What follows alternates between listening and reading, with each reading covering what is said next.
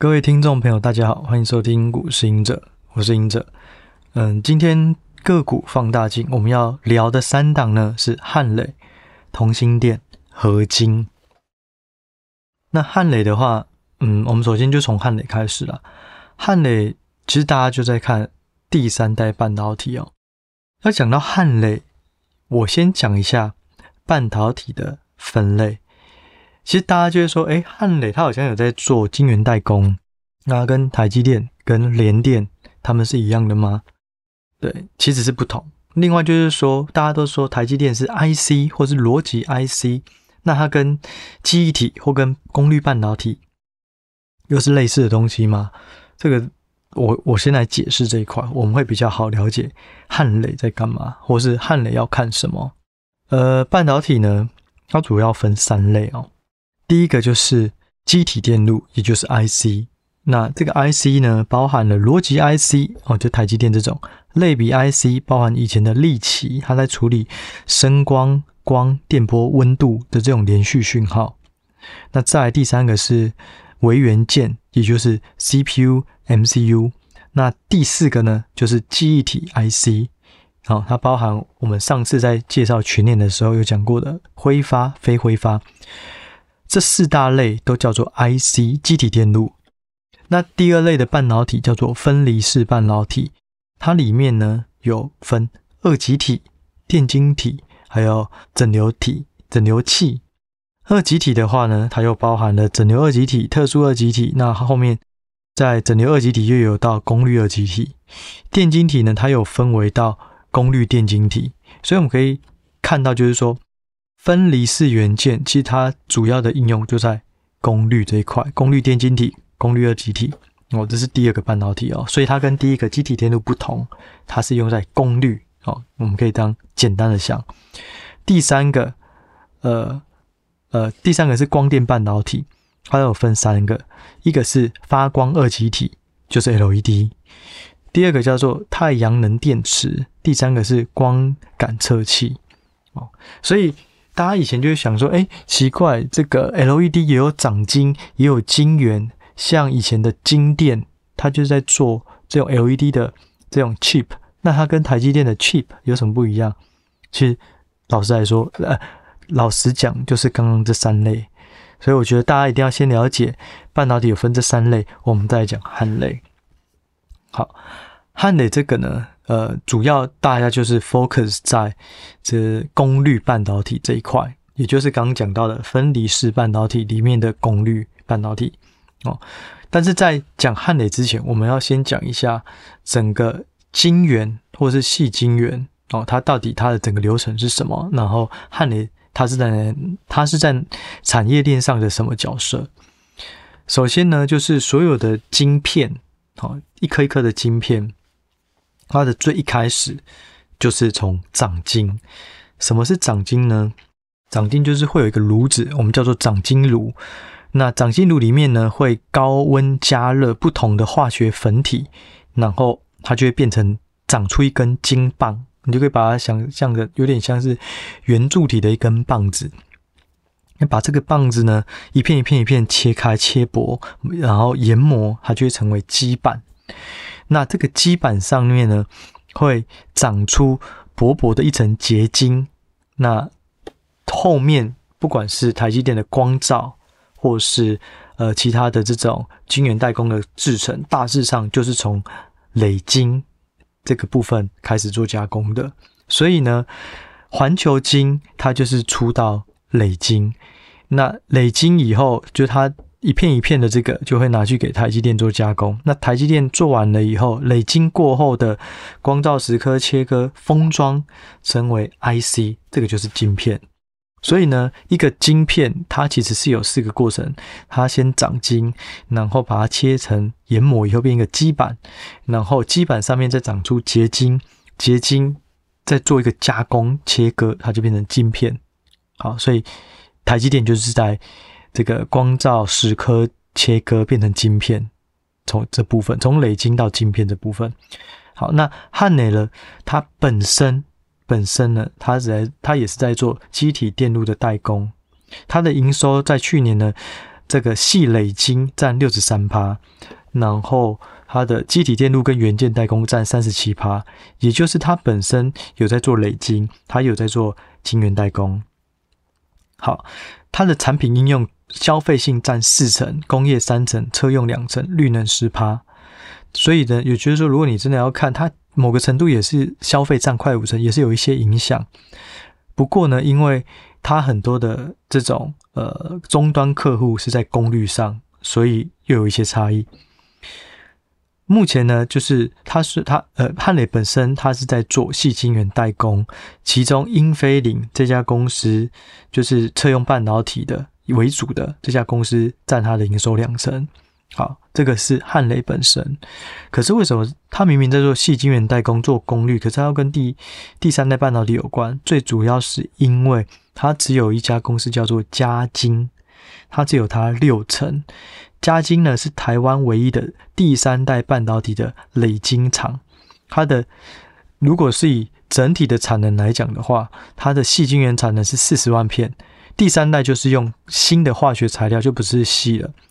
如果是这个氮化镓 g a l l nitride），它的月产能是两千片，碳化矽是六百片。那它有这些晶片里面呢，它有六呃有三成的营收是来自于车用。其实第三代最主要的差异，我们之前有讲过，在讲 Wolfspeed 的时候，还有其实之前 PP 有一个文章，我们就在专门在探讨碳化矽这个东西。它的最大用途就是这种高电压电流的的这种条件，它不一定要运算的很快，可是它要能够非常耐用，所以这就导致它必须要用新的化学材料去做。所以它目前来讲，有车用就占三成。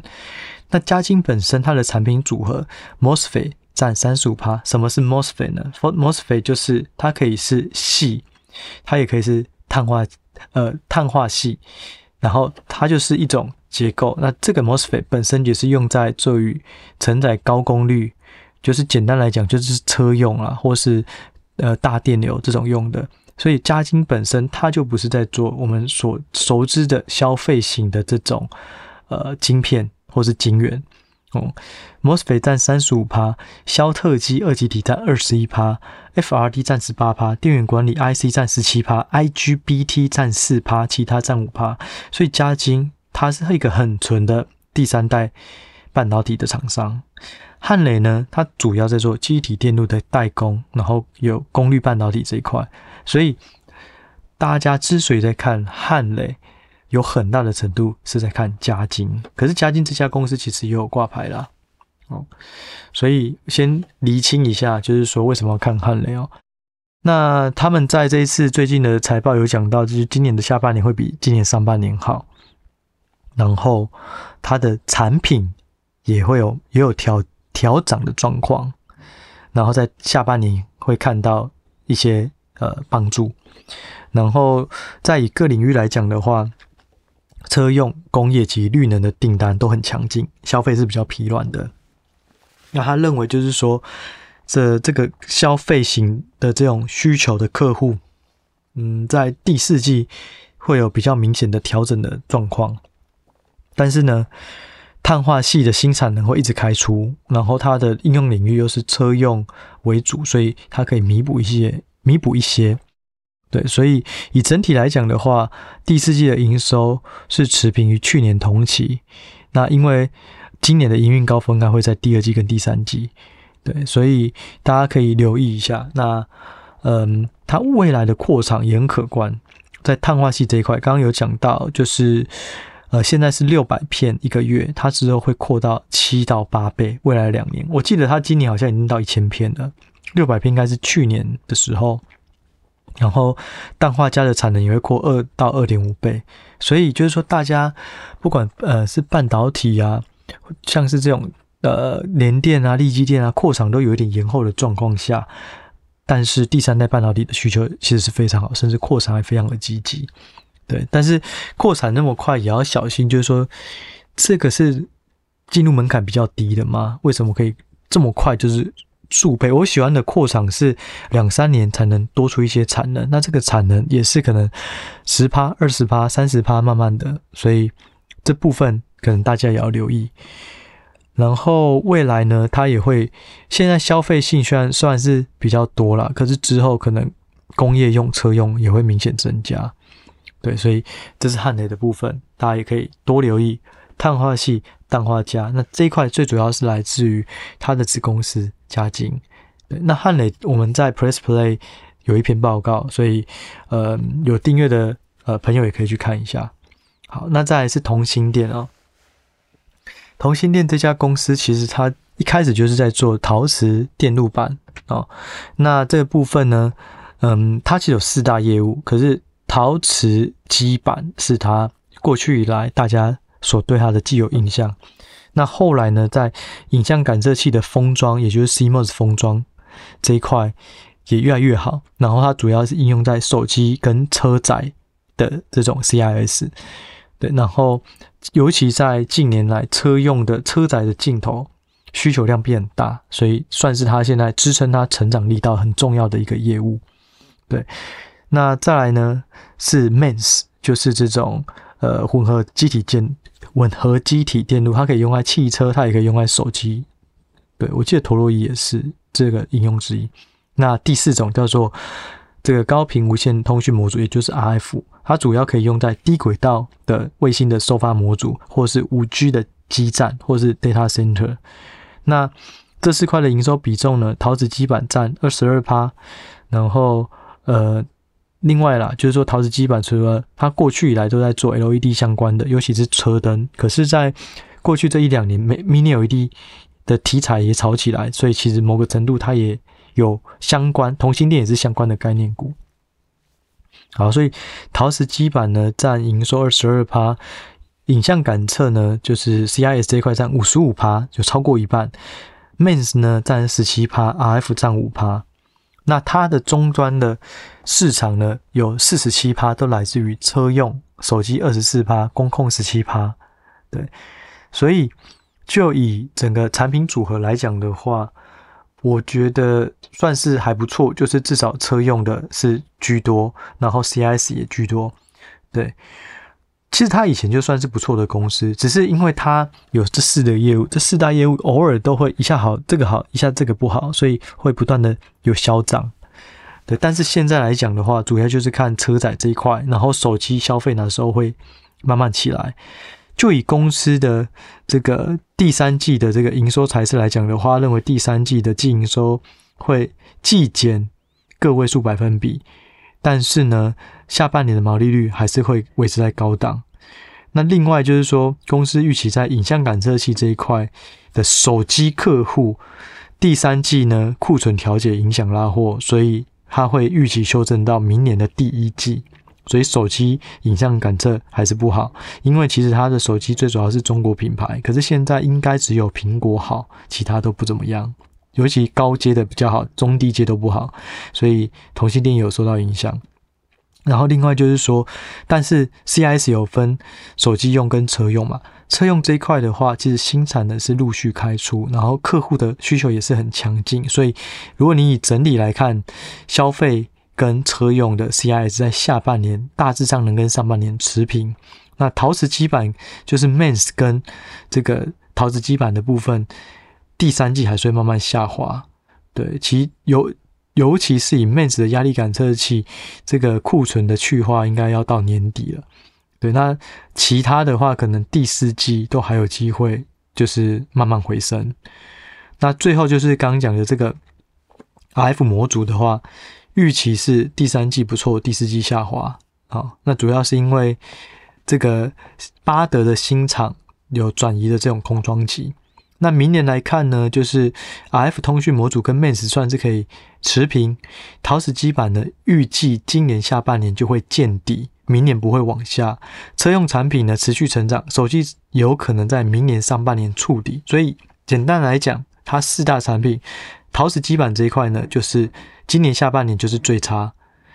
那它的呃 CIS CIS 这个感测镜头呢，车用这一块是持续成长，手机。最差到明年上半年，然后 MEMS 跟 RF 基本上都是持平，所以整体来讲，好像也是相对营运的低档了啦。你只要陶瓷基板这边起来，手机影像不要再更差，整个呃公司的业务可能就开始好转了。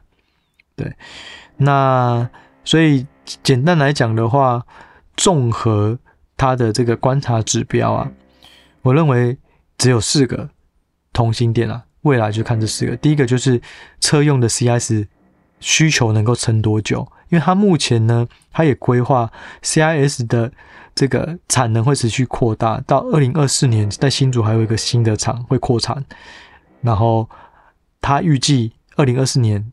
产能就会满载，所以我们要留意车用是不是真的有这么好。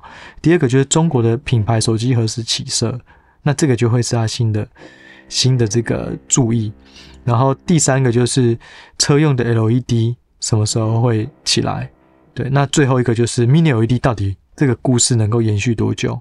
我我认为看同心店可能就是这四个掌握好，应该就没有太大问题了。好，最后一个是合金。合金这家公司呢，简单来讲，它就它也是细晶原厂，它的同业有呃环球晶，然后呃孙口这些大的细晶圆厂。不过差异，它合晶是全球第六大的细晶圆供应商啦。不过差异在于两个，一个是它以生产八寸及六寸的以下的细晶圆为主，所以它是比较小片的，比较算是落后啊。那另外就是说。它的重餐的细晶圆占六十七趴。所谓的重餐就是细晶圆，它里面会加一些杂质。那这些杂质呢，会应用在不同的领域，主要呢是 Power 相关、MOSFET 相关、车用工业领域。对，那它在重餐这一块的市占率全球有两成。所以，所以就是说，它跟环球晶他们不同的有两个，一个是它是中小尺寸，第二个是说它有重餐的。这个比重比较高，用在工业用，也就是非这种高阶制程的晶片，它不是在做这一块。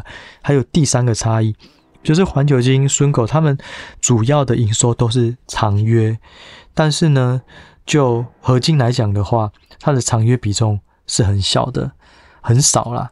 对，它在二零二一年的时候只有十到十五趴，对，所以今年的话顶多到三成，所以它其实很受到现货报价影响哦。对，那再来就是说，嗯，这个产业到底现在怎么看呢？我们先讲下它产品组合好了。刚讲了，它八寸占营收七成，六寸占二十六趴，所以光这两个加起来就是八八十五趴左右了。那所以如果中小尺寸的需求不好，它就会受到影响。好，那八寸这些最主要在用什么呢？八寸主要就是行动通讯、车用电子，然后物联网、工业电子等。那有关于像类比 IC、功率元件、PMIC。就是电源管理啊，这些或是 LCD 的驱动 IC，这些都是八寸。那八寸在过去的时候很抢，因为在两年前物联网啊，还有车用起来，所以八寸又没有新产能，所以导致八寸的报价非常的好。然后十二寸的主要都是用在更先进的制程的晶片，然后它本来就一直有新的产能开出，所以反而报价没有一直涨。可是现在反过来，当需求整体下去以后，八寸之前涨价涨太多了，然后 driver IC 用在面板啊，然后用在不同的电源啊，当时需求非常好，可是现在需求不好，就导致现在八寸的跌价是比十二寸还严重。对，就有一些券商预估啦，虽然今年呢，整个八寸的细晶圆价格不会有明显的掉价，甚至下半年的现价可以涨五到十趴。但是可能到明年就会有跌价的状况哦。呃，有一个券商预估，明年六寸跟八寸矽晶圆报价分别会下跌八趴跟三趴。所以就是说，大家早就知道，就算你现在涨价，你迟早会跌价，因为需求就是不好。这这个现在是合晶比较大的一个问题，因为大家已经把最好的东西都已经预想了，但大家只讲在想说，你什么时候会掉价，那股价就会下跌。对，所以，嗯，就以这个角度而言的话，要小心啊。另外就是说，在二零二三年，很多的细晶圆的厂也会开始有新的产能。那新的产能出来，会不会加速这个价格的松脱？不晓得。不过大家也要留意，就是说，因为细晶圆是整个半导体最上游的，所以当你终端需求不好，一定是一层一层涟漪效应往上推。先三 C 不好。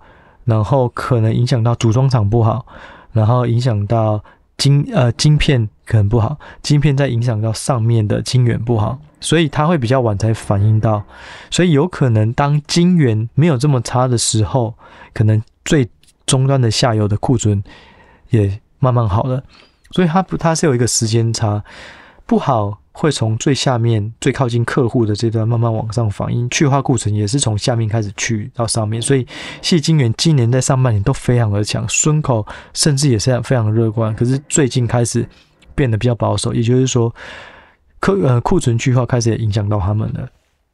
对，所以这就是大家要留意的哦。